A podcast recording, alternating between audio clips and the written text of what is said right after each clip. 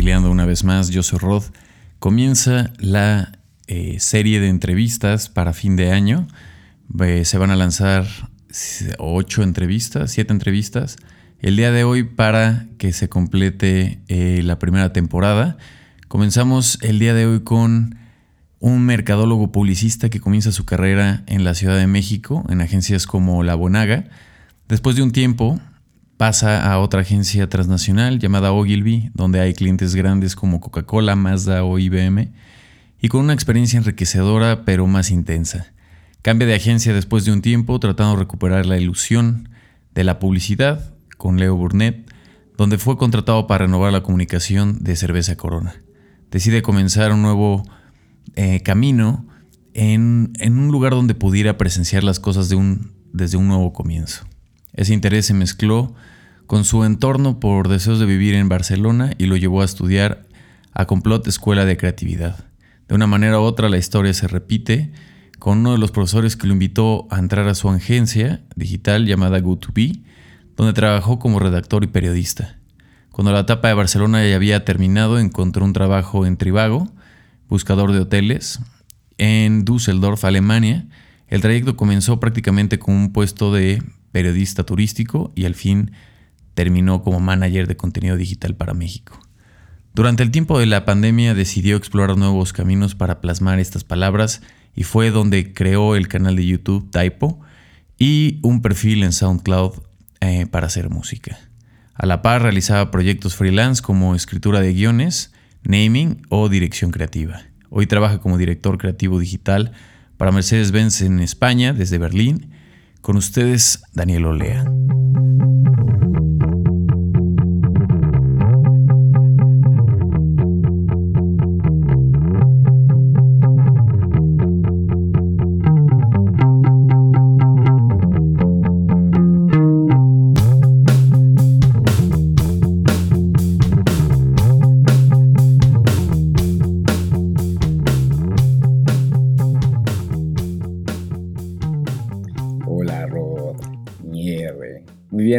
Muchas gracias por, invitarme a, Reptiliando. Si esto fuera en los 90, le diría a mi mamá que grabara el episodio y toda la cosa. En cassette. en cassette. no, gracias. Es, es, chido estar poder, poder platicar contigo. Borrando mi primera comunión para este momento. Oye, mi hermano, oye, qué bueno, qué bueno que ya nos tocó y nos tocó hacer esta, este directo en México para estar en sintonía también en la misma hora. Pero pues para, para, entrar en contexto realmente, como, como, con todos los demás creativos, me gusta eh, platicar de sus inicios y a esto me refiero más que nada a cómo fue realmente, cuál, cómo describirías tu infancia y en general, y de ahí enfocándola en específico a, a tu camino de primeras conexiones que tuviste con el tema creativo, o sea, que te fuiste dando cuenta que, pues que te, eso te llamaba la atención. Mm, bueno, yo, o sea, de entrada como que mi infancia no era como tan, tan, tan, ¿cómo decirlo?, tan peculiar, pero era como un poco pintoresca en el sentido de que mis padres son totalmente eh, diferentes entre sí. Digamos que mi papá tenía más un enfoque como curioso y como más eh, sensible y aparte se enfocaba más como al, al, mundo de, la ciencia y todo esto. Y mamá es más conservadora, más seria, más, eh, más de hogar, digamos. Entonces creo que esas dos cosas como que siempre influyeron un poco en mi personalidad, en mi carácter y demás. Y pues solo me acuerdo que en un comienzo era un poco tímido, o sea, era como muy reservado y pasó un, un fenómeno alguna vez que como que cambió mi, mi, experiencia, que, eh, que puedo recordar, que empecé a hacer dibujos en, en, en clases Tal vez eso es como una, una forma de, de, adentrarme en el universo creativo de, desde alguna perspectiva. Me gustaba hacer caricaturas, me gustaba hacer dibujos. En un comienzo obviamente eran bastante simples, burdos, y, y, con el tiempo como que yo mismo trataba de enfocarme y eso siempre hacía que la gente como que se acercara y me diera más esa confianza de interactuar con ellos, de hacer bromas, de hacer comentarios y demás. Y otra cosa es que también eh, creo que el mundo de, del cine. Mi papá, a mi papá siempre me recomendaba ver películas ochenteras, no sé por qué, pero, pero se lo agradezco mucho porque creo que eso es también una influencia súper grande en mi, en, mi percepción de, lo que es la creatividad y lo que es para mí como eh, un pequeño mundo paralelo en el que me gusta sumergirme a veces. O sea, Gremlins y eh, Volver al Futuro y Terminator y todas las películas, eh, Querida Grande al Niño, Encogía a los Niños, etcétera. Todas esas películas. Canal 5. Canal 5 totalmente. Películas de fin de semana. Fueron gracias, a, fueron gracias a, mi papá y como que eso siento que despertó mucho mi curiosidad y una, una atracción muy grande por el cine por, por los mundos, eh, por la fantasía, por todo este tipo de cosas, podría, podría decirlo. Al menos eso es creo que una percepción que tengo. Y, a la par como que mi madre siempre tenía como este lado eh, más sensible en, en, cosas como, no sé, me, me, regalaba cosas para colorear o pintar o cosas así, nomás como para entretenerme y supongo que eso también despertó un poco mi, mi hemisferio creativo, tal vez. Y de ahí, ¿cómo, o sea, ya, ya tenías estas dos conexiones, ¿no? De, de, bueno, o sea, más que nada enfocadas también el dibujo con, con el tema de, de, las películas, que pues las películas se engloban como todo eh, en sí, ¿no? Pero ¿cómo te fuiste dando cuenta que también esa era la dirección que querías? O sea, eh, más que nada en específico a un tema de publicidad, o sea, ¿cuál te fue, cuál, cuál fue tu guía en decir quiero publicidad, ¿no? Ah, creo, que, creo que en sí lo que hay, hay un par de, de, factores que creo que, ejemplifican o que describen eh, ese punto de partida. El primero es que en sí me gustan las historias, me gusta contar historias en general. No, no, no, no, no sabía en qué forma, pero puede ser eh, escritas, puede ser actuadas, puede ser contándote un chiste, puede ser contándote una anécdota, como que todo eso quería, eh, como que ese, ese universo de, de, sucesos trataba de plasmarlo en distintas, eh, distintas manifestaciones. Esa fue una cosa, y como que, eh, no sé, pero como que crear un personaje me parece, está raro, pero como que, como que me gusta eso de crear un personaje para, como por temporadas o como por situaciones o algo así.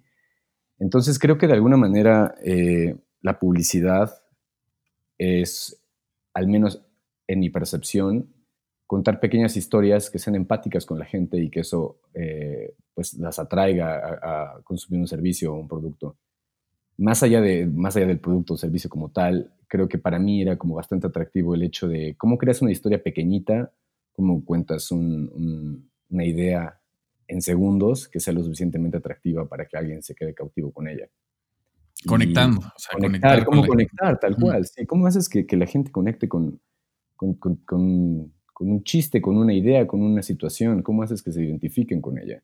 Eso creo que era una de las principales razones que me, que me atraían a la publicidad, eh, que yo no sabía que era lo que me iba a gustar eh, en un futuro. O sea, si me remonto a este momento en el que gustaba el cine, pues yo creo que hubiera, o lo decía, de hecho, quiero hacer películas cuando crezca. No sé cómo, no entiendo nada del universo, pero, pero o actuando, o dirigiendo, o escribiendo, o sea, obviamente ahora lo pongo en palabras, en el momento eran más como conceptos abstractos, que yo quería manifestar y que yo quería representar en, lo que veía en pantalla, ¿no? Y era algo como parecido y creo que esa fue la, la, si no el primer contacto, la primera forma en la que yo conscientemente relaciono lo que acabé haciendo con lo que me inspiraba.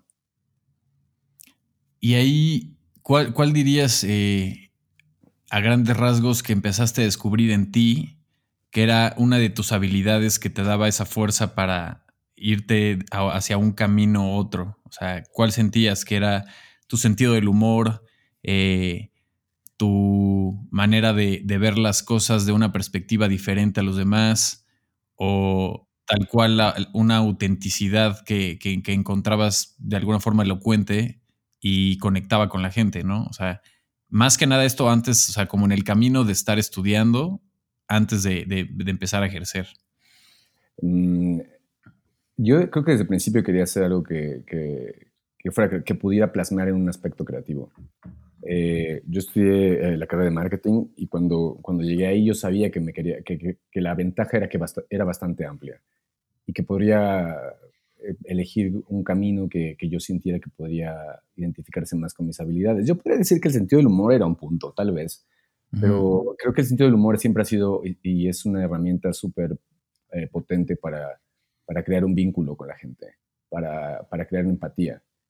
Y creo que la empatía era otro punto en el cual yo sentía que podía, eh, leer a las personas de alguna forma, y no lo digo como de una forma maquiavélica, lo digo de una forma en la cual podría realmente conectar con ellos y tener una conversación simple de cualquier tema.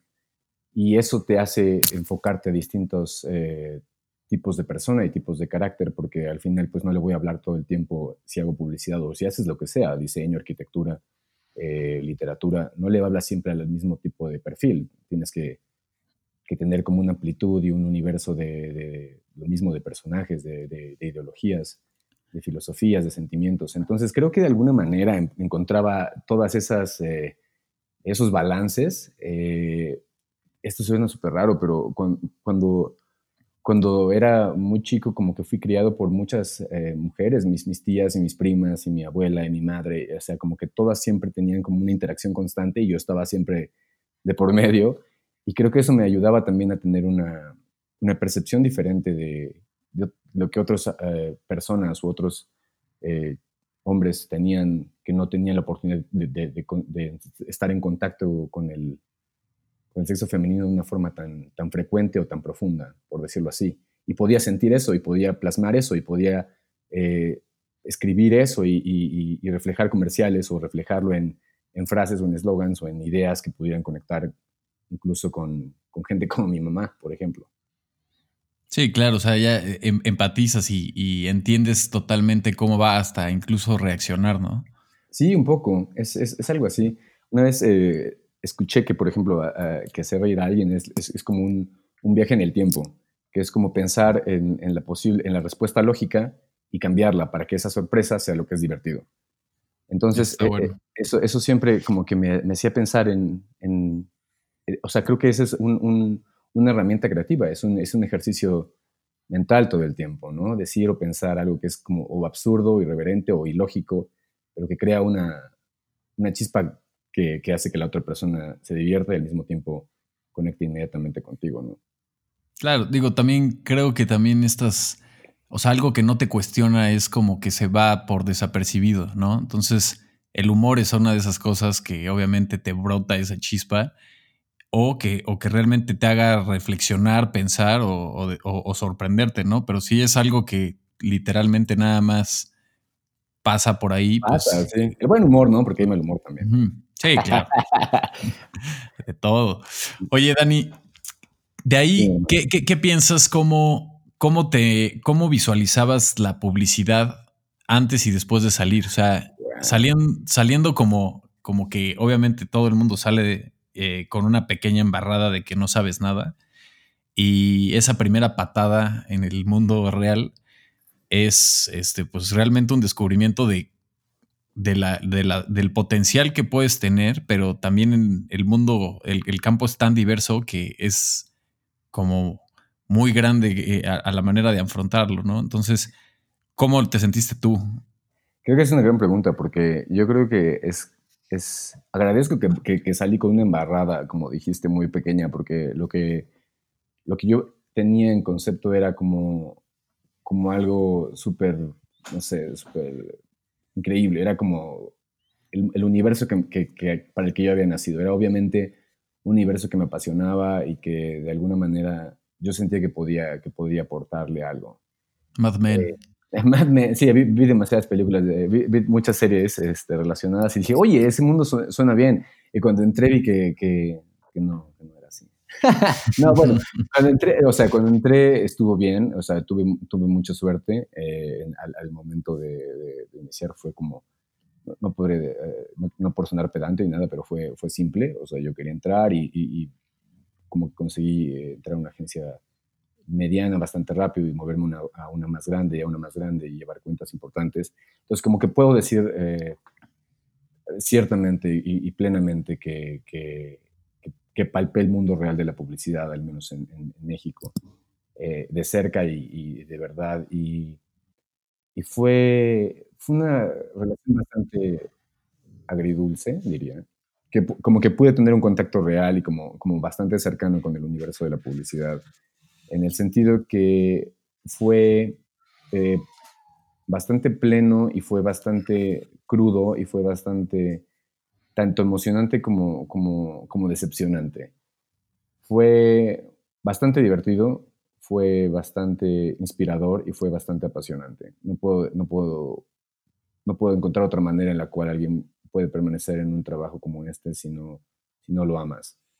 Sobre todo, sobre todo en, una, época como, como esta, en la que el glamour y, el, y el, sí, el, el, gran, eh, la gran admiración y estilo que existía para los publicistas de, de, los 90 y de los 80 se había, se había sumado.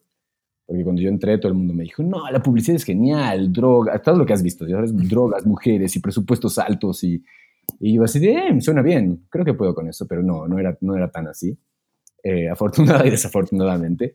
Eh, pero, pero lo que tenía era que, que el nivel de exigencia, el nivel de, de, de, competitividad que, que, tuve que enfrentar, creo que fue, fue motivante, pero al mismo tiempo creo que fue muy desgastante. Creo ¿A qué te refieres ahí? ¿Como tipo de, de entre mismo ego en el mismo equipo?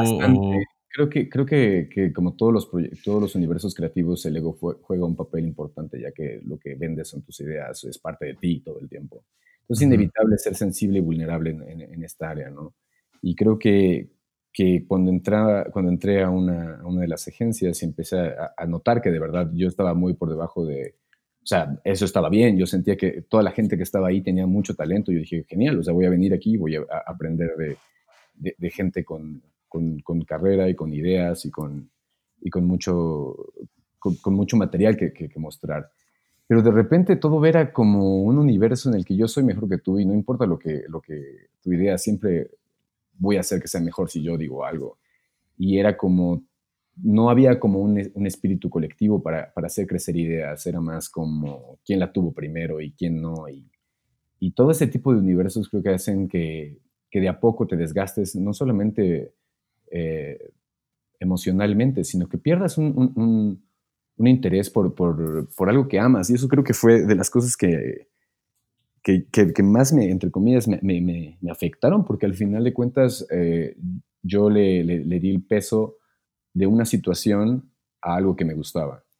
Entonces eh, yo, yo, como que empecé a crear una especie de, de, rechazo hacia el universo de lo que en teoría yo, yo más amaba o más me apasionaba como, como trabajo, ¿no? Como, como un hobby por el que me pagaran, por decirlo así. Entonces ese, ese momento como de decepción fue como de por fin andar con la niña que te gusta mucho y te das cuenta que, no sé, que al final de cuentas es una es tonta o algo así, ¿no? O es demasiado engreída, o es demasiado engreída. Sí, creo que es más como, como, que es engreída y que todo lo que le dices nunca va a ser suficiente. Esa era más la sensación. Si lo pudiera hacer una metáfora, eh, la chica la chica de, de, mis sueños por fin aceptó salir conmigo un tiempo y de repente me di cuenta que todo lo que yo hiciera era insuficiente. Todo lo que yo dijera no era lo suficientemente interesante. Siempre ella tenía algo mejor que decir. Eh, sabes, no sé, era como un, un trabajo en el que nunca era suficiente en nada. o sea, te regalan un Ferrari, pero no lo puedes manejar. Sí, o sea, en, en, parte, porque ni siquiera es como que te regalan un Ferrari, o sea, porque las condiciones para mí era como, pues sí está bueno, pero podría ser mejor. Eh, sí, este premio es un, es un bronce, no es un oro. O es un oro, pero no es un Grand Prix. O, no sé, eh, sí, tienes un premio, pero no tienes 10 y yo tengo 10, ¿sabes? Y, y, y como que este ambiente al final es desgastante y, me hizo darme cuenta, por ejemplo, la banalidad de este tipo de cosas como, bueno, supongo que hay gente a la que le siguen apasionando, pero festivales y demás, es divertido, es divertido porque, porque creo que impulsa la creatividad y te hace buscar canales que todavía no has experimentado. Pero en otro sentido genera un, vacío y una forma en la cual creo que es muy complicado, eh, que es, para mí es muy complicado mantener. A mí no me motiva el hecho de que, o sea, de que la gente diga, tienes 100 leones de can o, todos los comerciales, de o sea, que al final a nadie le importa, ¿sabes? Era otra cosa que yo decía, no, es que no has visto el anuncio de no sé quién. Al final esas cosas son solo cosas que le importan al publicista, porque la gente cuando está en su computadora odia los comerciales. Cuando está pasando la televisión le cambia, o sea, sí, sí. Eh, eh, o sea, al final de cuentas la, pasión estaba en nosotros al momento de crear una idea y que la idea fuera aceptada y, tomara forma y se plasmara. Pero no iba más allá de eso, pero había personas a las que les gustaba creer que sí. Y entonces fue cuando me di cuenta de, un detalle, o sea, eh, creo que al menos para mí, como que, la valoración externa o, o, el dinero no pueden ser como como los motivantes o, los, las motivaciones eh, para guiar tu, trabajo o, cualquier cosa. Tiene que ser el auto, la autoexpresión y como, como la pasión en sí. Y, tal vez esto suena bastante, eh, no sé, meloso o lo que sea, pero creo que este, este periodo fue lo que me hizo darme cuenta de que era así, de que muchas veces las personas que estamos en el mundo creativo esperamos eh, esa palmada en la espalda, ¿sabes? Esperas que alguien te diga que tu idea es mejor que la de alguien más o que, que creaste algo que, trasciende o lo que sea. Pero al final creo que puede que llegues al objetivo o a tu meta o lo que sea, pero el camino definitivamente va a ser muy distinto a que si lo haces por pasión y por, por dedicación y por expresión. Y, y, lo, digo en cualquier, en cualquier área, ¿no? O sea, al menos eso es lo que yo eh, experimenté y creo que ha sido como mi guía desde, desde ese punto. Tenía, tenía las agencias, tenía un equipo increíble, tenía muchas cosas, pero al final de cuentas sentí que faltaba eso y es que faltaba algo desde adentro, que yo estaba canalizándolo por, por el, hacia el, hacia el norte y era hacia el sur, ¿sabes?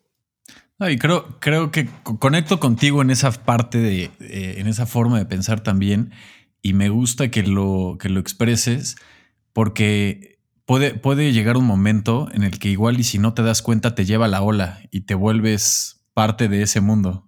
Te arrastra y, te quita el, bikini y te deja te consume. la arena en todas partes. Sí, totalmente, te consume. Muchas de las personas con las que trabajé seguían, seguían en, esa, en esa ola y seguían como con ese universo.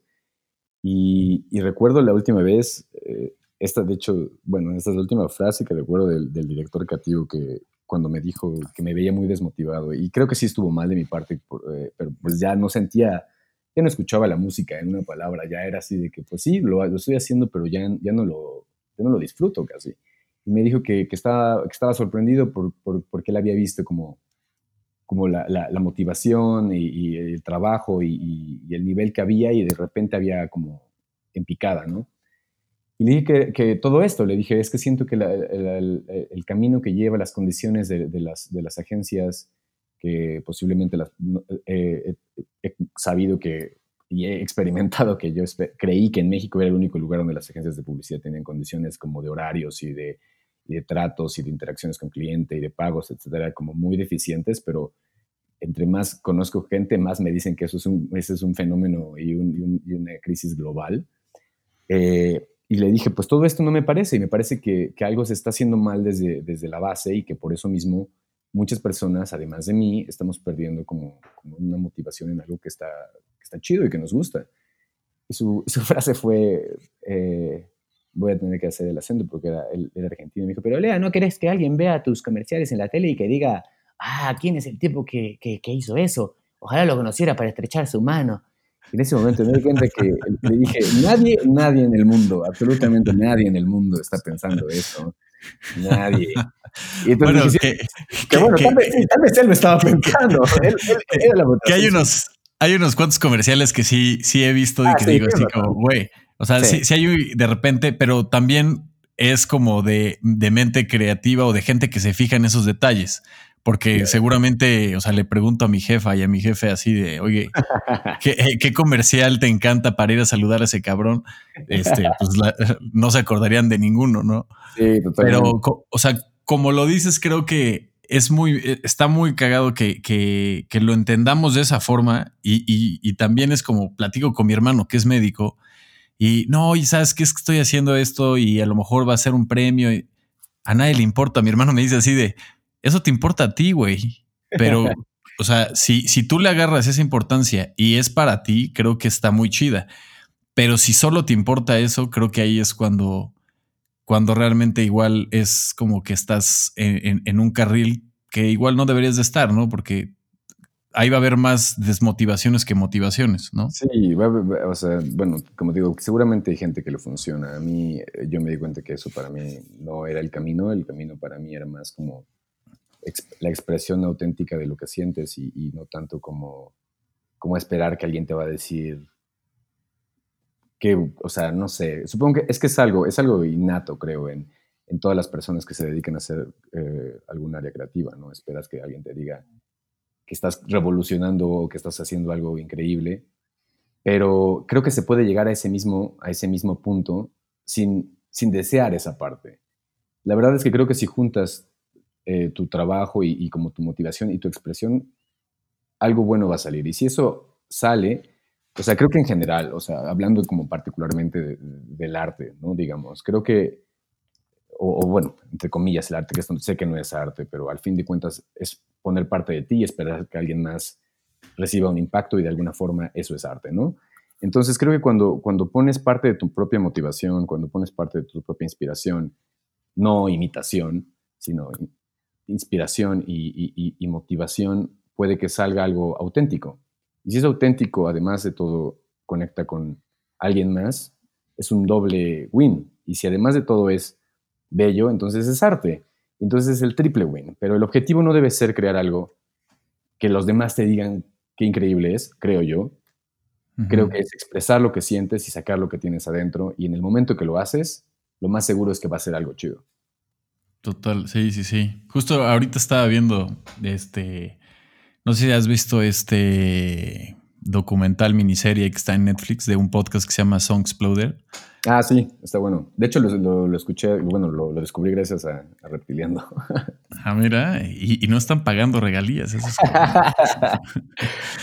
pues estaba viendo ahorita la, la segunda, el segundo, ¿cómo se llama? Bueno, el episodio la segunda ¿qué? temporada y este sale uno de Trent Reznor hablando de, de, la canción de Heart. Exacto. Y, y justo dice muchas cosas de ese tipo. O sea, como que dice, yo necesitaba expresar lo que sentía realmente. O sea, bueno, en, realidad todos ellos en, esas, en, en, ese programa hablan de lo que tienen que expresar personalmente, pero como que son cosas ya bien personales que se van a un, a un lineal que dicen, esto ya, ya lo estoy sacando ni siquiera para que sea el mejor disco, sino lo saqué porque lo tenía que sacar como forma de expresión. Y al final se volvieron como de sus más grandes hits de todos estos güeyes que sacaron estas rolas porque fue algo como bien, bien honesto, ¿no? O sea, como... Exactamente. Vieron esto y ni siquiera así como de, ah, yo soy el, grande, ¿no? O sea, en esa canción el güey pues está bien deprimido, pero lo está sacando al mundo, ¿no? Entonces como siento que de alguna forma eso es como bien particular de, pues de tomarte realmente en serio, ¿no? Tu papel y, dirigirlo a, soltar lo que necesitas soltar, ¿no? Exacto, es como un juego entre tomarte en serio y no tomarte en serio en lo absoluto, ¿sabes? Como que no, no, solo fluir y al mismo tiempo como decir, pues quiero hacer algo bien, quiero hacer algo en serio. Sí, sí, sí, sí, totalmente. Te iba, te iba a preguntar de ahí, por ejemplo, este, esta, bueno, tuviste toda esta experiencia en, Ciudad de México con diferentes agencias en niveles pues competitivos nacional y ya internacionalmente, pues este y esta vivencia te hizo también empezar a darte tu vuelta a, descubrir otra cosa y te fuiste a, Barcelona. Ahí cómo empezaste a sentir este el cambio. De hecho, eso fue algo de que algo de algo como no tan bueno salió algo muy bueno. O sea, también quiero dejar claro que la, publicidad me sigue gustando, simplemente creo que las condiciones de la, de la, agencia o de las agencias en sí me estaban desgastando mucho y fue este pensamiento de que justo lo que, lo que decía previamente, no, no, no puede ser que sea así en todas partes, no puede ser que, que, que, esto pase así en, en, todos lados porque, porque no puede ser, o sea, tiene que haber algún lugar diferente en el que la gente trabaje de forma diferente, en que los horarios, en que los, eh, los, sueldos, en que las marcas, en que los clientes interactúen de una forma distinta con, con, las agencias en sí. Y también era esta curiosidad de saber cómo era en otras partes el, el, proceso creativo. Sentía que muchas veces en, en, México teníamos esto de adaptar cosas cuando ya estaban como un poco masticadas. Y dije, bueno, vamos a ver si es cierto que, que, en otros lados eh, lo hacen distinto o, o, cómo es esos lugares donde en teoría brotan ideas o conceptos que después se adaptan globalmente. Eh, Barcelona es una ciudad que, siempre me había llamado la atención eh, en todos los aspectos y, fui a hacer un curso de, creatividad, se llamaba literalmente creatividad integral y abarcaba todos los conceptos desde crear ideas para, no sé, por ejemplo, era era un banco que que quería fomentar que los jóvenes ahorraran más, entonces, ¿qué harías tú para que ahorraran más? No había más. Una aplicación, un comercial, una idea, este, cualquier cosa, lo que tú quisieras, una tarjeta nueva, lo que, lo que te viniera a la cabeza. Entonces habían ideas más digitales, etcétera, que era como algo que también yo sentía que, estaba un poco estancado en el, en el, área digital, que evidentemente era indispensable, eh, o que es indispensable, y que será indispensable, y que yo sentía que estaba un poco eh, un paso atrás en, ese, en ese tema. Entonces, pues Barcelona estuvo chido, fue básicamente como mi segunda adolescencia, o la tercera, tal vez, no sé, era como, era, literalmente tenía que ir a la escuela tres veces por semana y el resto era, pues lo que es la ciudad, patineta, eh, playa, eh, comer kebabs, ese tipo de cosas, conocer gente muy, interesante.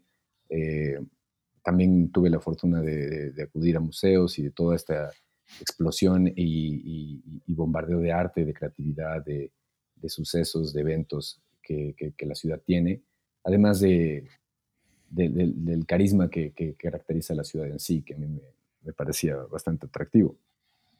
Es una experiencia muy chida, tuve obviamente que, pasar todos los, eh, pequeñas pruebas que cualquier forastero trata de, enfrentar cuando ingresa a un nuevo universo, ¿no? Como estar eh, completamente desde cero en un, en, un, en un, nuevo mundo.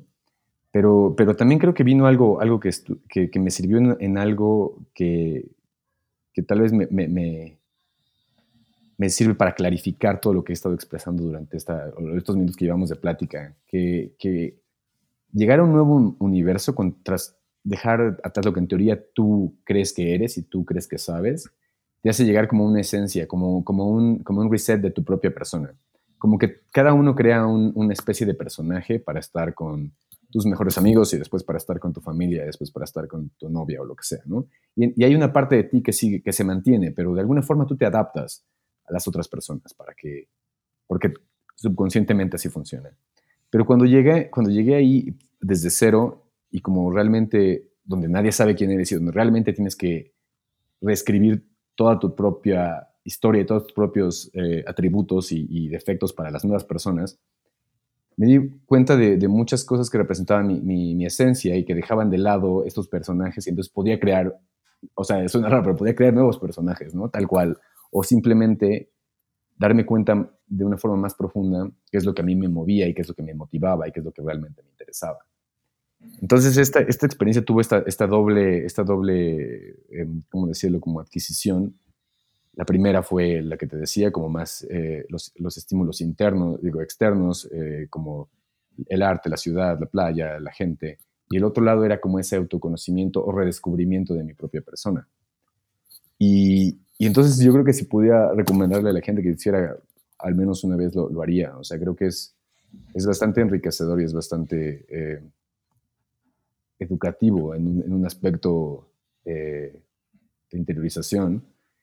Y, como que también, hablando de, honestidad y autenticidad, creo que te hace más fácil llegar a esa honestidad y autenticidad propia sin, sin tanto, sin, sin ayahuasca, sin meditación. Creo que, eso, o sea, no estoy diciendo que eso no funcione, pero, pero quiero decir que, que llegar a un nuevo mundo simplemente es, ok, soy esta persona, ¿cómo, cómo interactúo? O sea, qué es lo que realmente quiero ser y qué es lo que realmente necesito y qué es lo que realmente transmito cuando interactúo con la gente por primera vez, que no sabe quién soy en lo absoluto, en un mundo que nadie sabe quién soy en lo absoluto. Claro, de hecho, de hecho en, uno de los programas también platicábamos de, que realmente, o sea, bueno, a mí siempre me había tocado pensar que, de repente necesitaba una pausa, o sea, como de ese, así una pausa global que dijera así de, ah, necesito pausar todo y, y conectarme a terminar todo lo que tengo y empezar de cero todo, ¿no? Y de alguna forma sentí que justo esta época de, de pandemia y todo, fue un poquito como tener que hacerlo un poco a huevo. O sea, fue como, pues ya, ya está, ¿no? Entonces, o sea, ¿qué quieres como reinventarte? O sea, como lo acabas de decir, de llegar a otro mundo, pero creo que ahorita de todas formas, aunque, aunque no te vayas a ningún lado, las cosas ya no serán iguales y de todas formas, pues nadie se vio casi en un año o diez meses. Entonces es como, pues, ¿qué hiciste? y quién eres ahorita, porque seguramente ya eres otra persona, ¿no? O sea... Totalmente, sí, eso es cierto. Creo que las situaciones extremas siempre te llevan a, encontrar este, esta autenticidad, este, realmente quién soy yo, ¿no? Sí, tal cual, tienes razón. Y, digo, y, también, y lo pensaba más que nada porque es, eso que exactamente que dices. O sea, alguna vez me tocó irme de intercambio y tú regresas y todo el mundo sigue igual de donde te fuiste. Mm. Pero siempre, o sea, como que el que se va y regresa es el que cambió. Los demás, como que tú te vas, regresas y todo el mundo sigue igual, pero tú sí, tú, tú sí te sientes cambiado, ¿no? Es distinto, sí, es cierto. Sí, traes otra perspectiva. Este, como que es el simple hecho de nada más de salirte de tu atmósfera y estar en otro lugar totalmente y regresar y te das cuenta que evolucionas un poquito más rápido porque tienes pues esa vulnerabilidad de, de, tener que hacerlo. O sea, no, no tienes tiempo de, de, seguir igual, arrastrando algo, lo que sea. Tienes que ya adaptarte y pensar y actuar, ¿no? Entonces siento que ese, ese tiempo de, de escala es pues totalmente interesante. Y ahorita que lo dices, en Barcelona empezó otra etapa y en esa etapa, ¿cómo empezaste a sentir esa, como ese flujo creativo? Mm, sí, creo que eh, algo que, eh, ay, que, algo que, ¿qué mencionaste ¿Qué, dijiste? ¿Puedes repetir la parte y lo... Eh, ¿Desde dónde? ¿Desde Bienvenidos a Reptiliando? No, pero dijiste una, una, cosa que justamente creo que le diste en el clavo. Ah, sí, esto de la percepción la, parte de la percepción, que era justamente algo que, que, creo que cambió el, cambia mucho en el aspecto creativo y creo que te da mucho, un gran impulso al momento de, de, pensar ideas. Es, es, exactamente eso que acabas de decir, como la percepción de todo, como que sentir que ya nada lo ves igual, como replantearte todo lo que sabes y cuestionar todo lo que aprendiste en una medida, o sea, en una menor o mayor medida, ¿sabes? Como entender que hay unas diferencias y que esas diferencias y que no hay absolutos y que todos son escalas de grises y que difícilmente vas a encontrar que solo hay negros y blancos porque todas las cosas pueden, pueden tener una tonalidad desde desde el ángulo que las veas. Y eso creo que te ayuda a que de alguna manera, es, si pudiera interpretarlo, es como si tu cabeza tuviera una, una, nueva, destaparas una nueva capa, digamos. Y es quitar esa capa es inevitable que no solamente te haga tener eh, mejores, o sea, que tengas unas ideas más claras o al menos más, eh, no más claras, quiero decir más, eh, más globales, más, más completas, por decirlo así, más, menos, menos prejuiciosas, menos, eh, con menos trabas. E-, eres más libre de pensar y eso está chido. Eso es algo que creo que te sirve siempre que quieres crear algo. Y para mí fue un punto en el que personalmente me dijo, ok, ¿qué vas a hacer ahora? O sea, no, no, no eres no eres un publicista. ¿Qué eres? Y dije, bueno, soy alguien que le gusta contar historias. Entonces voy a contar historias de una o de otra forma. Y encontré un, trabajo en una, en una revista online, que bueno, era una revista digital en, Barcelona que, hacía contenido y a la vez eh, servía como medio. Entonces sí hacían como anuncios, como reportajes y estas cosas, pero a la vez eh, hablaban sobre artistas, fotógrafos, diseñadores, tendencias de moda, tendencias de arquitectura. Y, fue como empezar a escribir sobre estos temas. Era contar historias ahora, ya no era contar un spot de 30 segundos, ya no era eh, hacer un eslogan, sino crear un, un copy lo suficientemente atractivo como para que la gente quisiera leer el artículo. Y, estaba muy bueno, era como, como hacer lo que siempre solía hacer, como investigar sobre las tendencias en, en estas áreas, y ahora tener que contárselas a alguien más, como compartirlas. Eh, también me dio la libertad de, de, hacer entrevistas, que era algo que yo nunca, que yo nunca había podido hacer.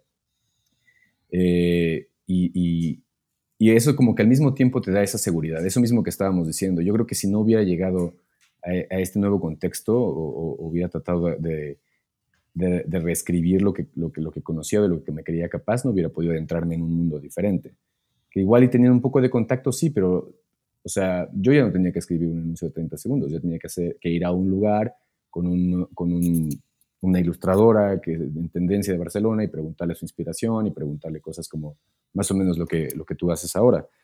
Y, y desde entonces como que eso me hizo perder eh, como esos, eh, eh, esas barreras a, explorar nuevas áreas, a pensar que todos estamos limitados a solamente hacer lo que creemos que es para lo que nacimos. O sea, al final de cuentas, pues tú, yo sé que tú eres diseñador gráfico, pero sé que no, no, no solo eres diseñador gráfico, eres bueno observando formas y eres bueno con la combinación de colores y eres bueno creando incluso empatía para, para que las personas o los usuarios puedan funcionar con tu diseño. Sea, al final, esos son tus atributos. Tú no eres un diseñador gráfico, tú eres una persona con estos talentos. Tú no eres eh, un arquitecto, eres una persona que sabe de los espacios y que sabes cómo, cómo medirlos y cómo calcularlos y cómo crear estas atmósferas. Eso es lo que sabes hacer y por eso mismo podrías, no sé, eh, hacer escaparates o podrías, eh, yo qué sé, ¿no? No, puedo, no puedo como que poner ahora todos los ejemplos, pero creo que fue esa búsqueda de, de, de cuáles son en realidad los talentos, cuáles en realidad son las habilidades que, que, me hacen ser o publicista o que me hacen ser como, entre comillas, creativo y, y cómo las plasmo en otras, en otras manifestaciones, ¿no? Y eso fue, creo que también un parteaguas muy importante que hasta hoy creo que, que conservo y, y, si mañana digo, eh, tal vez me gustaría, no sé, empezar a cocinar y, no sé, hacer un, un, cuento y que el cuento hable de comida y cada vez alguien lo prueba y hacerlo interactivo, pues podría hacerlo, no sé. Al final es eso, es como tener esa versatilidad, o sea, como ser versátil en, tus aptitudes. Digo, al final el, tema creativo se presta para, para todo, ¿no? Entonces, creo que es desde la pregunta de quién eres y que es bien difícil contestar porque te dice, no, pues yo soy diseñador. No, no, no, no te pregunté qué haces, o sea, o qué estudiaste, es quién eres no, pues bueno, yo soy hijo de, no, tampoco de quién eres hijo. O sea, entonces cuando empiezas a quitar todo eso, se queda en blanco la página de quién eres, ya sabes. Sí. Entonces es como bien difícil contestarla de, de realmente quién eres y ni siquiera tomarte el, tiempo de quitar todos esos atributos que tú te has puesto de, del mundo este, occidental que te pone títulos, que te pone nombre, que te pone este, familia, que te pone amistades, que te pone estatus social, que te pone muchísimas cosas. Y en realidad tú no eres todas esas cosas, eres otra cosa, ¿no? Y esos, esos como yo siento igual también, que quitando todas esas barreras te empiezas a dar la libertad de probar cosas. O sea, ahora como tú lo dices, o sea, lo dices, o sea, esto, esto de reptiliando es un experimento más bien como para, aprender, ¿no? De, de, más creativos y ha sido una terapia realmente, ¿no? O sea, para mí personalmente. Y, y así como digo, platicando lo más cercano, es ¿por qué voy a empezar a hacer un podcast si yo no estudié eh, comunicación, ¿no? O, o, por qué voy a empezar a hacer un podcast si yo no soy, pues, no sé, este reportero. Este, pero el caso no es ese, es pues que te tienes que esperar, qué, qué tiene que pasar para que empieces a hacer algo, ¿no? O sea, siento que esas son las, las, todo el mundo tiene que empezar haciendo algo de cero. Entonces, creo que esas son las cosas que empiezan a definir también este, los campos y ahora que dices todo esto, o sea, de pasar de, del tema de las agencias, que todo, aparte, todo trae aprendizaje, o sea. Totalmente, sí. Quieras o no, dices, o sea, sí, esto no me gustó, lo que sea, o esto sí, esto no me gustó, pero de todas formas dices, lo borrarías, no lo podrías borrar porque algo te llevaste, ¿no? O sea, quería, andar de dramático para que se escuchara más importante el episodio, porque quería que sonara un poco triste, ¿verdad? Que dije, no, pues sí, pasó, por muchas, pero... Se, desveló muchas veces. Pobrecito, no, pero sí, o sea, estoy totalmente de acuerdo contigo. O sea, definitivamente los caminos eh, buenos y malos, pues te llevan a ser quien eres. Y, sin duda yo creo que ni siquiera me hubiera atrevido a tomar ese, esa decisión de, alejarme del contexto si el mismo, si este mismo universo no me hubiera empujado hacia allá, ¿no? Está bueno.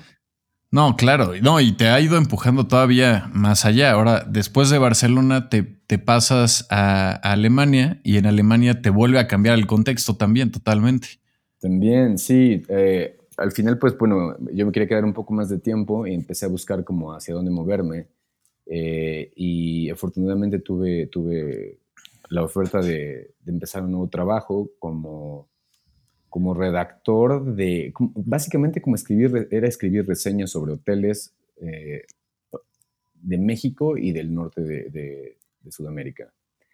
Entonces era como, pues sí, era como una pequeña mezcla entre las dos cosas que ya había hecho, un poco como de reportajes, más artículos, más publicidad. O sea, al final de cuentas era esto. Y así es como comenzó el puesto. Yo trataba de, o sea, voy a, voy a hacer un spoiler, pero ustedes cuando leen eh, reseñas de hoteles, pocas veces las personas se quedan en los hoteles. Casi siempre el hotel te dice qué es lo que, como, o sea, sí lo hice en un par de ocasiones, pero primordialmente me mandaban la información del hotel y yo tenía que escribir así de que, y después de que estuve en la increíble piscina, pasé a la Y pues obviamente no había estado en ningún carajo. Pero entonces eh, fue también, o sea, también era un proceso de, divertido porque me imaginaba cómo era estar en el hotel aunque nunca hubiera estado. Entonces sí era un, un, juego de, de, divertido, era como crear historias tal cual también.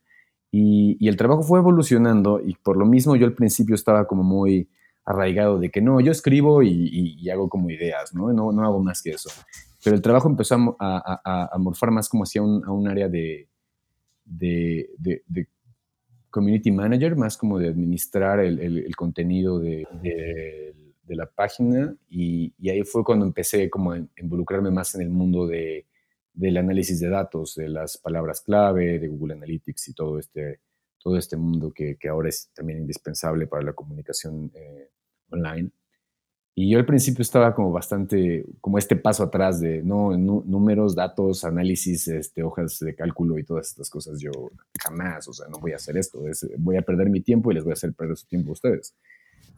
Y como en un principio sí estuve como, como, sí, tuve que enfrentar el paso de decir, ok, esto es diferente y hay que hacer algo, hay que enfrentarlo también y aprender de algo, ¿no? Y como tú lo dices, al final de cuentas todo es aprendizaje. Y sí, fue, fue, fue útil, fue totalmente distinto y fue como en el primer momento en que tuve eh, un equipo a, mi alrededor, como un equipo de diseño, un equipo de, de, diseño, de diseños de, perdón, de productores de video. Eh, como tenía eh, escritores freelance que nos ayudaban con, con, los artículos, trabajaba con gente que iba realmente a los hoteles y nos mandaba la información a Alemania. Entonces fue como una experiencia diferente. Eh, dejé de trabajar más como por mi cuenta y, fue más como, como un management, como de gente y de, y de, y de, información. Y eso también me hizo como crecer en un aspecto eh, laboral y también creo que de personal, porque yo, eh, pues como cualquier creativo, también tenía esta idea, o tuve en algún momento esta idea de que de que el creativo es un poco más rebelde, ¿no? Es un poco más desorganizado y eso es normal. Y de alguna forma creo que muchos creativos tenemos también esa idea, ¿no? El, como, como, nos casamos mucho con el concepto de, del, creativo bohemio, del creativo como raro o artístico, pero la verdad es que si no hay un orden, la rebeldía es simplemente autosabotaje. O sea, la rebeldía necesita un plan, necesita un objetivo y necesita incluso un sí, seguir, seguir una serie de, pasos y, de, leyes. Eso es, bastante irónico, pero es así. Y este punto, sí, lo, descubrí a los, a los 45 años, pero, pero lo descubrí al menos. Este, y, lo agradezco. La verdad es que también cambió mucho mi perspectiva. Y también creo que el, país en sí, bueno, como muchos saben, y tal vez los que hayan estado ahí o hayan vivido ahí, o, o simplemente por cultura, todo el mundo sabe que los alemanes son bastante metódicos y organizados y, les gusta planear y les gusta eh, estructurar. Y, ese choque también para mí de que, ok, tiene que ser así y tiene que ser un trabajo así en un país así, pues no hay de otra, ¿no? Te adaptas. Y creo que en, mediano plazo eh, me ha servido en, más aspectos que el, laboral, ¿sabes? Como a crear una rutina más, más, lógica, más estructurada, más puntual. Y, como dices, y como esto una vez más lo comprueba, no hay, no hay una experiencia mala, al final de cuentas todo te hace aprender en algún, aspecto. Esto, esto me llega a, o sea, nos lleva ahorita a que de todo esto también esto te empezó a, dar la curiosidad de llegar a, tus caminos de proyectos personales. Ah, bueno, sí, yo diría que sí. Yo, eh, de hecho, es, es, parte de lo mismo, era crear, creo que es la fusión de todo lo que acabamos de decir, llegó, se manifestó en empezar a crear como proyectos personales, siempre te digo, he tenido como estas cositas que me gustaba hacer a la par, como escribir pequeños cuentos o, o hacer dibujos o cualquier cosa. Foto. Foto también me, me, llama la atención, sí. y, y, como que este, esto último fue más eh, como una, un, derivado de todo lo que, de lo que mencionamos.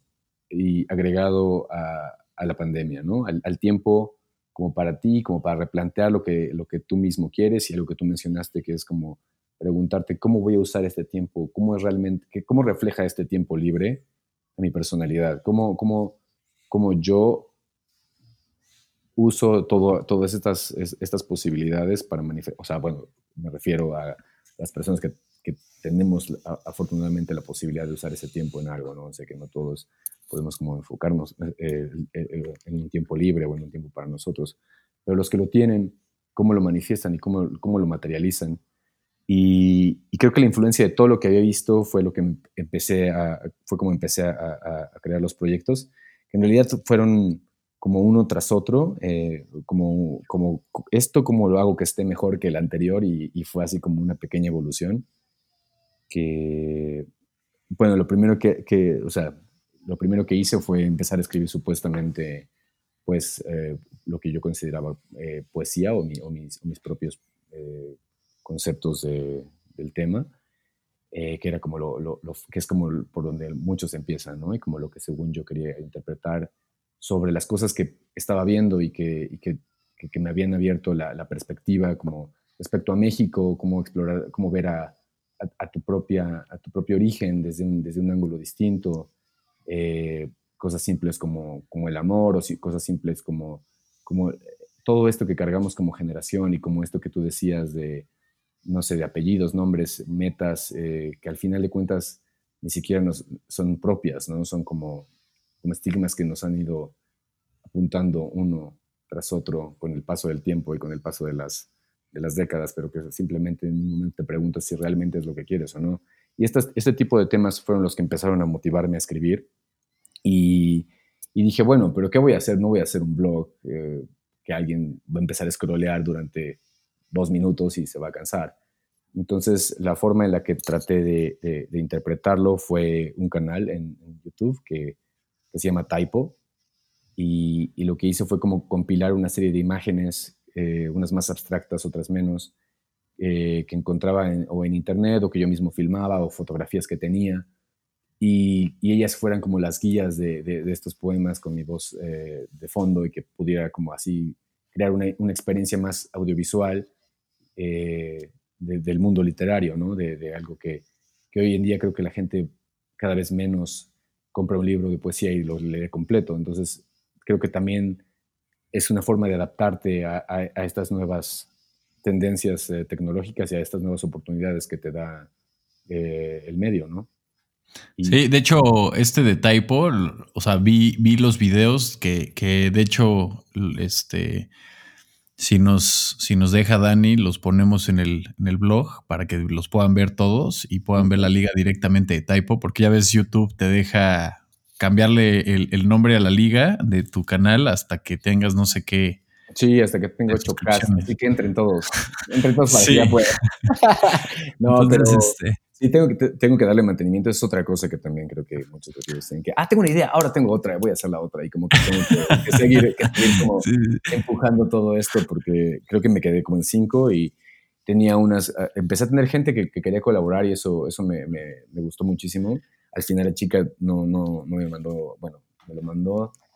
No, sé si debería decir esto, ojalá ya nunca lo escuche, pero era muy cool porque contacté a alguien que, que tenía un, un, un statement, un poema sobre sobre toda esa tendencia de, las, de, una mujer de, 17 años que estaba con su postura de, ante el feminismo y ante la, nueva postura que tiene la mujer en, la sociedad, pero, pero cuando lo grabó, eh, pues bueno, yo no tendría que decir esto, pero es que, no, pero, pero quiero decir que, lo, que estuvo muy cool es que en algún momento eh, sí hubo gente que quería colaborar en el proyecto y es algo que también creo que me gustaría si, y, aprovecharía si, si, es posible que, que al final de cuentas eh, creo que las mejores ideas vienen en colectivo y es algo que también he aprendido. Y entonces, si alguien en algún momento quiere compartir eh, algún, algún poema o alguna filosofía y que lo, que lo armemos en el mismo contexto que Typo está hecho, estaría cool, o sea, estaría chido para hacerlo crecer y para dar exposición.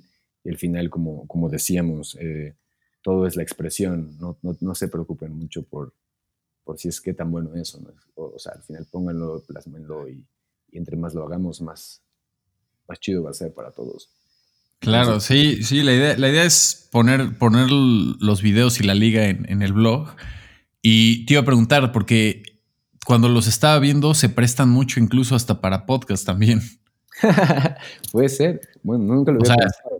Porque ya digo, ya los tienes, pues es, es, como un nada más nivel de meterlo, meter el audio. O sea, no es este como editar otra cosa, ya está todo editado, ¿no? Es cierto, sí, buena idea. Y, y están y la verdad está muy, muy bueno porque sí te clavan, lo sentía hasta tema como, como meditativos. Sí, creo que es una forma de reflexión. Reflexivo, sí, creo que era más ese, ese aspecto, creo que era más como por ahí. por ponerles un nombre los llamo poesía, pero... Sí, no... Viene de ti me odiaría. o sea, esto fue como, esto fue antes todavía de cuando empezaste a escribir este, la historia, la historia, no sé si se pueda decir, pero Sí. ¿Ah, sí? ¿Esto fue mucho antes? La historia, el cuento, dices, el cuento de... Eh, el cuento. O sea, ¿cuál, fue primero? ¿Fue el cuento o luego fue o estos videos? Creo, que todo en realidad fue como en, simultáneo. Fue cuando como aprendí a distribuir mis tiempos eh, y entonces tenía como esto de que, ok, de 4 a 6 voy a escribir y lo que salga voy a escribir y de 6 a 8 voy a editar, lo que sea voy a editar. Y entonces como que estos procesos fueron como muy así y, como que me sentía muy motivado en el momento, entonces dije, aprovecha ahora que las cosas están saliendo así, que lo sientes. Y, fue cuando, cuando, cuando escribí este cuento corto, como que se llama Todo es culpa del pinche Martín, que es como una, una, una, historia, una, una osadía de, de, un amigo contando cómo, cómo son las, los fracasos amorosos de, de uno de sus mejores amigos, ¿no? Y cuenta todas las historias de cómo al parecer a él siempre le va mal por culpa de ellas, pero al, final parece que la culpa es de él mismo, ¿no? Y, esto fue como un compilado de, historias eh, reales y ficticias que, igual siempre tuve ganas de escribir porque algunas de ellas me parecían, cuando, o sea, las que son reales me parecían demasiado ficticias, entonces creo que merecían la pena estar en algún lugar y fue por eso que las escribí. Ahora estoy tratando de, o sea, ojalá en algún momento eh, quisiera publicarlas a través de algún lugar eh, online, que creo que es la forma más, más simple y más accesible para todos. Es lo, es lo que te iba a preguntar, de hecho, así de cómo, cuál sería la forma de que este, se pueda ver. Pues creo que todo ahora es, es como te da la apertura de hacerlo independientemente. Puedes tú crear tu propio, eh, empastar y vender y buscar una forma de distribuir, o puedes ponerlo todo online. Entonces mi, mi plan es, es, es, hacerlo en algún punto. Eh, espero también compartírtelo para que pueda la gente, si, si les interesa, estaría increíble que, que lo lean y, que, no sé, ojalá lo disfruten también. Eh, pero pues sigo, sigo investigando cómo, cómo, hacerlo y cómo hacerlo un poco más profesional, digamos. ¿Sabes? Quisiera, o sea, quisiera que si, si, la gente lo hace, también es una forma de, de, respetar a la audiencia, ¿no? Hacer algo que valga la pena. Claro, eh, claro, claro. Sí, y, bueno, sí, y de ahí te digo, simplemente creo que, que todo fue un, un, ejercicio de lo mismo, hacer los cuentos, hacer, este, tengo un par de cuentos infantiles también que, que, que, que estoy esperando que algunos amigos tal vez te quieran subir a la ola de personas que me ayudaran a ilustrarlos un poco, eso sería un honor también. Y, claro, mi idea. Y bueno, y, al final de cuentas, este, siempre estoy abierto a este tipo de cosas. Entonces, si en algún momento alguien quiere compartir, eh, pues dejaría mi, contacto en, Reptiliando. Y, y, si alguien algún día quiere juntarse a escribir o hacer un cuento o hacer una canción o lo que sea, siempre estoy como motivado y emocionado por conocer gente que, que le interese y, y honrado también si a alguien le interesaría hacerlo conmigo. También justo lo de el perfil de SoundCloud, ¿cómo este, este perfil lo, lo, mantienes todavía underground o, ah, vamos a tener el, honor de compartir? no, pues eh, eh, sí, al final de cuentas es, este ejercicio de, expresión, o sea, como decíamos, yo simplemente lo pongo y si conecte con alguien es, para mí es, bastante, es mucho más satisfactorio, pero para mí escribir los cuentos, escribir el para typo y escribir el, perfil de SoundCloud para mí han sido como ya suficiente, como que eso es lo que a donde yo quería llegar y, y, si alguien más conecta con él también está muy chido, ¿sabes? Es como win-win. Y el perfil de SoundCloud es, es como el, paso siguiente de Typo. O sea, en realidad fue el cuento, Typo, y cuando dije, ok, Typo, pues ya esto es básicamente una canción. O sea, era la voz en off con una canción de alguien más, pues puede empezar a, elaborar cosas. Y tenía un, un, un y tenía los, los, programas de edición en, en, en, la compu y dije, bueno, ¿qué tal que empiezo a, a experimentar? Y empecé como con, con un juego, empecé como el proyecto se llamaba Compadre Sound y era como supuestamente una banda de mi adolescencia y esa era como mi mente. Yo tenía otra vez 17 años y cómo hubiera escrito canciones en esa época y qué hubieran dicho esas canciones. Y el álbum se llama Compadre Sound, Volcán, y entonces todo este EP pequeñito era en base a eso. Y, después eh, fue otra, otra, otro que hice que se llamaba, eh, se llama Volcán, que son, digo, perdón, eh, Camaleones, que solo son tres canciones. Y el último es em, eh, Panorama, que tuve la, fortuna de colaborar con un amigo en, Berlín, que toca la guitarra y él, este, pues está mucho más clavado en el tema de la música y de la producción. Y cuando le mostré lo que hacía, me dijo que, me dio unos cuantos tips, me dijo qué, hacer, me dijo que podría agregar él unas guitarras, etcétera, y, y así fue como hicimos Panorama creo que para mí es al menos el que más me gusta como, como proyecto, o sea, como, como producto final, es el que creo que de alguna manera le puse un poco más de, trabajo, entre comillas, digamos, porque pues, todos tenían como parte de mí, pero creo que este como que traté de tomármelo un poco más en serio. Y, es lo mismo, al final de cuentas todos son expresiones de, de cosas que, me, que, estaba pasándome, o sea, de, cosas que, que, veía, te digo, uno era más como entrar en el mundo de cuando era teen y ahora es como el mundo de hoy y lo mismo, hablan de, no sé, desde incluso religión y mi, mi postura ante, ante la situación política, mi postura eh, ante el, el, hecho de vivir fuera de, de, mi país por un tiempo y, y cómo es esta sensación de, de, no sentirme que soy obviamente alemán, pero de repente volver al contexto mexicano y, y, ver que algunas cosas han evolucionado sin que, yo, sin que yo percibiera esa transición. Y es una sensación peculiar pues también habla de eso y, y en general, eh, pues van por ahí los temas. O sea, es cualquier cosa, ¿sabes? Como cualquier cosa que tengo en la cabeza es, es una buena forma de canalizarlo. Y por eso me gusta. Está súper chido, Dani. La, la, neta, qué, qué chingón que, que pues que, que, estés explorando todas estas cosas. Alguna vez lo escuché de, de una morra que me dio clases de tipografía y, me decía, oye, este, porque ella estaba revisando portafolios y pues, todo el mundo así entregándole sus portafolios. Llegué yo y le dije, oye, pues tengo este de portafolio y lo estaba revisando y me dijo, a ver, quiero ver solamente proyectos personales. y todo el mundo se cagó así como de, ah, chale, ¿sabes? Como que todo el mundo llegó con proyectos así de, de marcas o de cosas así como para, pues obviamente, pues quedar bien con esta morra, ¿no? Que, que venía de, de hecho de Barcelona. Y este, y la morra así de no, quiero ver proyectos personales.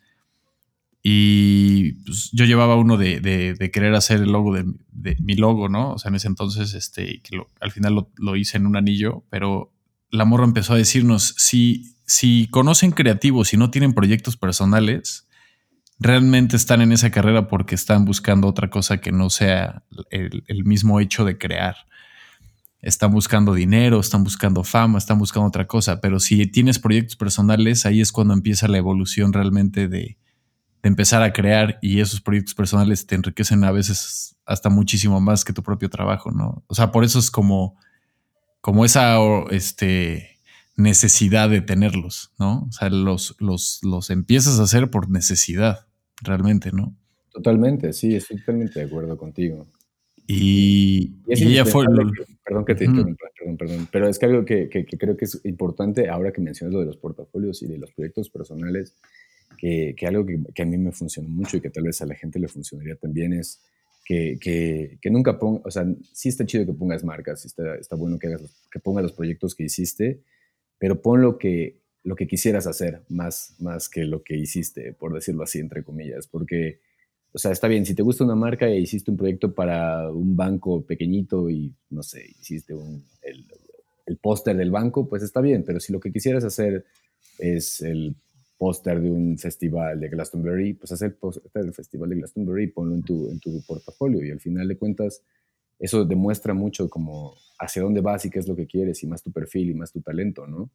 Y eso, eso creo que también es, es, parte de los proyectos personales, más allá de, o sea, no todos van, tienen por qué poner, o sea, lo que nosotros, ¿no? Igual alguien no tiene un logo, alguien no tiene una canción, pero puede tener eh, muchas ganas de trabajar en Nike, pues hazte un anuncio de Nike y ponlo ahí, ¿no? ¿Qué más da?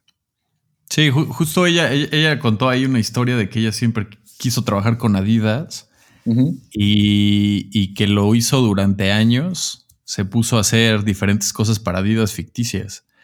Entonces ¿Ah, la morra este, hizo. ¿Trabaja para Adidas ahora o qué? Y ahorita ya trabaja para Adidas. Entonces, ah, este. Genial, ahí está.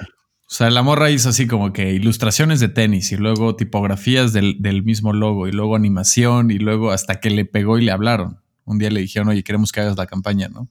Genial. Este, digo, obviamente no pasó este, en un, en un ratito. claro, sí. Pero, pero fue lo que decía, o sea, dijo, ¿qué quieren hacer? Búsquenlo, o sea, no, es muy improbable que vaya a llegar, ¿no? Y, y creo que eso se me quedó muy grabado de decir, está, está muy chido tener, a veces, a veces hasta siento que eh, sería mejor tener puros proyectos personales. Sí, de hecho, de hecho yo también recomendaría eso. Y las últimas veces casi creo que tengo, o sea, de mi portafolio al menos creo que tengo dos ideas que sí salieron y las demás tenías que me gustaban y que no me compraron o que, o que me hubiera gustado hacer, ¿sabes? Y, y eso es lo que me ha traído como todas estas este, oportunidades de alguna forma, creo yo. Porque al final trabajas en algo que te gusta más. O sea, si, si llegas con lo que te gusta y la gente conecta y dice, ah, esta idea está buena, lo más seguro es que vas a acabar haciendo eso que enseñaste, ¿no? Y si llegas con una idea como, pues que hiciste pero que no te convence tanto, pues te van a contratar para hacer lo que no te gusta tanto.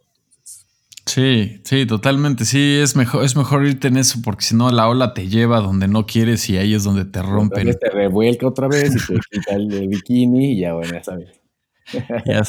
ya, sales lleno de arena, bien empanizado. sí,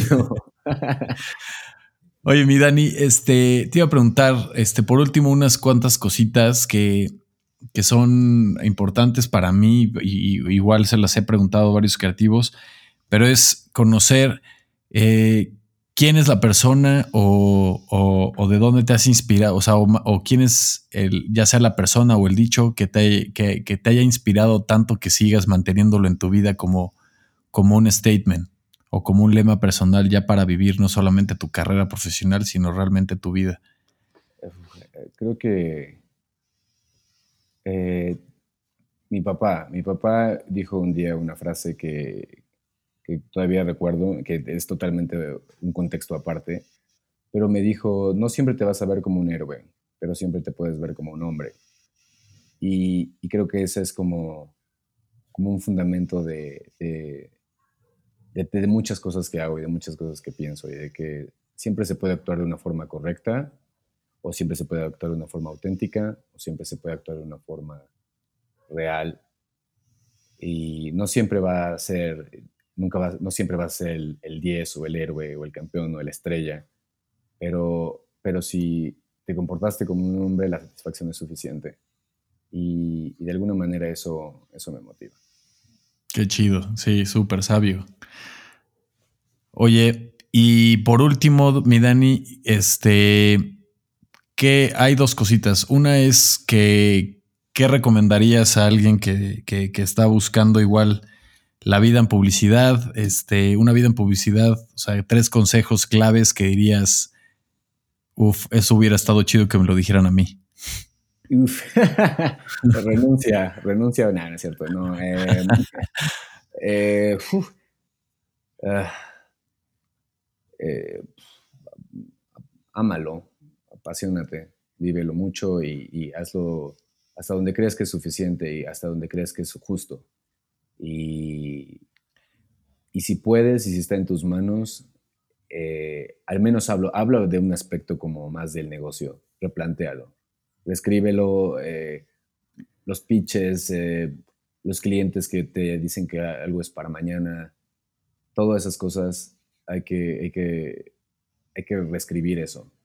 Ese es mi, si está en tus manos, reescríbelo. Si, eres, si estás abriendo una agencia, si acabas de empezar, si no te gusta, ve al lugar donde sí hacen eso y, y, de ahí en fuera, pues, pues inspírate. Yo diría que inspírate, que no, no solo veas anuncios, creo que la inspiración está en todas partes. Eh, si tienes un amigo que es, eh, no sé, abogado, pregúntale cosas de, de, lo que hace, ve películas, lee libros, ve, ve a, donde puedas y habla con la gente que puedas, porque sin darte cuenta, toda esa información se almacena y cuando menos te lo esperas, está plasmada en un comercial, en un eslogan o en una junta de, presentando una idea. Eso es lo que les diría. Venga, mi Dani. Oye, y ahora ya, esto es, esta es la recomendación que da, que deja Dani para el, para el programa que sería serie, película, libro y disco. Uh, serie, película, libro y disco. Ah. No tiene que ser actual. Si quieres algo que estés viendo actualmente, también se vale. Pero si quieres recomendar otra cosa de Canal 5, también se vale. el Chavo del 8 es lo primero. Eh, hay, una, eh, una serie, podría decir que es serie que me, que me gusta mucho, que se llama, es vieja y es de VH1, que se llama Seven Ages of Rock, y que hablaba como de cómo la evolución de, de la música fue desde el blues hasta, bueno, ahí abarcan hasta el, hasta el Brit rock, eh, que me gusta mucho, me, me, parece que está muy bien contada, está contada por, por, la, por la, gente que, que, formó parte de, esta historia, y hay algo parecido ahora, creo, que se llama Rompan Todo, que es muy similar. Ah, claro, claro. Eso lo ah, esa, esa, no la he visto, la voy a pues, dar. Creo que, creo que ambos pueden ser, o sea, son muy similares y tocan muchos puntos, creo que esas dos serían, esas serían mis recomendaciones, está bueno. Eh, si les gusta la música, obviamente, si les gusta el, rock inglés, pues también está, está, muy chido.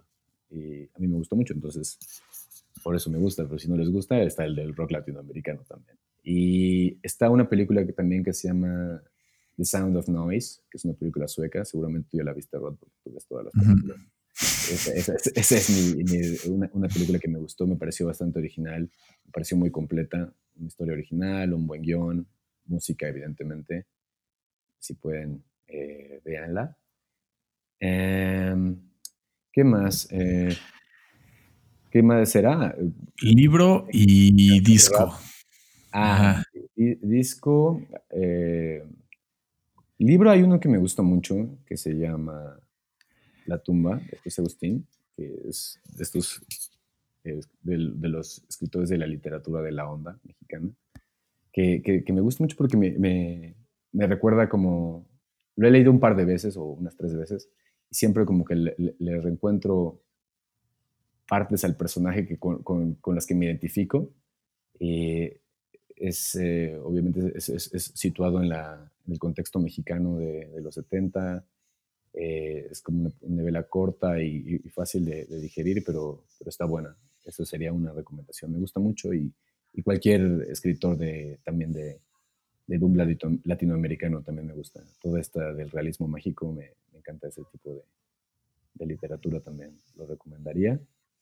Y disco, es difícil porque, porque últimamente, a ver, déjame pensar. El disco de, los hermanos Gutiérrez, esta banda de que son dos hermanos que tocan guitarra, está, está bueno. ¿Cuál, qué, qué, disco es? Eh, el último, no sé si tienen último, pero el que se llama Hoy como ayer es bueno. Y tiene uno que se llama Ocho años también. Y si no, el último de Idols también lo disfruté, el de Ultramono. Ah, muy bueno. Sí, claro. Está bueno. Apenas lo puse y empecé a romper cosas. Y Yo también, yo también rompí unas cosas. Lamentablemente estoy en casa de mi mamá y ahora le debo, le debo unas cuantas cosas. Y, y, tiene un ojo morado, pero bueno, ella no entiende lo que es el, el punk el punk con esos güeyes así bien Daniel. Los dos, estamos headbanging los dos y sin querer le pegué con mi nuca.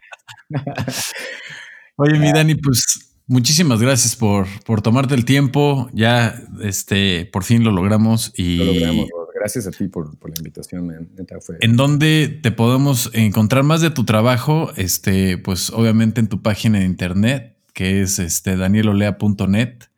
Eh, redes sociales, manejas Instagram más como un diario fotográfico que ya, dejé las selfies y los, y los, y los eh, filtros de perrito. Ahora son como más fotográficos. ¿Cuál es, cuál es el, que manejas ahorita? Porque tenías otro, pero ese ya no, ya fue, ¿no? Sí, es que te digo, tengo un, problema con esto de los, de los personajes todo el tiempo. el de ahora es eh, dani.elkel.olea. Daniel Olea. Sí, ese es el de ahora. Y bueno, ya sabes. Y seguramente podemos ponerlo también en reptiliano por si alguien quiere. Exacto. ¿Y el de, el de SoundCloud? El de SoundCloud es eh, soundcloud.com diagonal eh, Dan, D-A-N-N, eh, guion O-I-Z-Z, Dan Noise. O Dan Perfecto.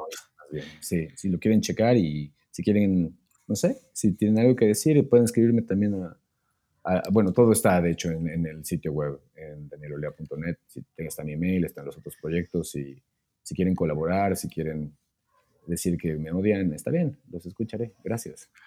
Oye, y me gustó, y me gustó mucho que eh, se me había olvidado decirlo, pero me gustó mucho que empieza tu sitio web y dice que pues empezaste a hacer esto por diversión y que realmente lo sigues haciendo por lo mismo y se nota y obviamente este pues esta dirección que le estás dando todavía va mucho más apegada a tu filosofía de vida y eso está muy chido, Dani. Gracias, Rod. Muchas gracias y también felicidades por el, por el podcast, por todos los proyectos. Gracias, hermanito. Pues ojalá a ver si es posible que este, nos veamos antes de que regreses a, Alemania y si no, pues mi hermano, te mando un abrazo bien fuerte a ti, a tu familia y que disfruten de, estas fiestas y de, de este fin de año. Gracias, Rod. Igualmente, saludos de vuelta. Bueno, y este fue el episodio número 52 con Daniel Olea. Eh, muchas gracias Dani por eh, tu tiempo, platicar toda esta trayectoria y lo que sigue. Eh, no duden en visitar el blog para ver todas las ligas de lo que se estuvo platicando en este episodio y en los demás. Recuerden que esta semana, bueno, más bien el día de hoy, entran bastantes pláticas con creativos para cerrar la temporada número uno de Reptiliando. Y de ahí, pues bueno, este, continuamos el día de hoy con eh, diferentes creativos con, en, nichos que, que, andan manejando diferentes industrias. Buenísimo, gracias por escuchar el capítulo, el episodio de hoy con Daniel Olea. Muchísimas gracias. Yo soy Roth, estás escuchando Reptiliando y nos vemos en la próxima. Gracias. Bye.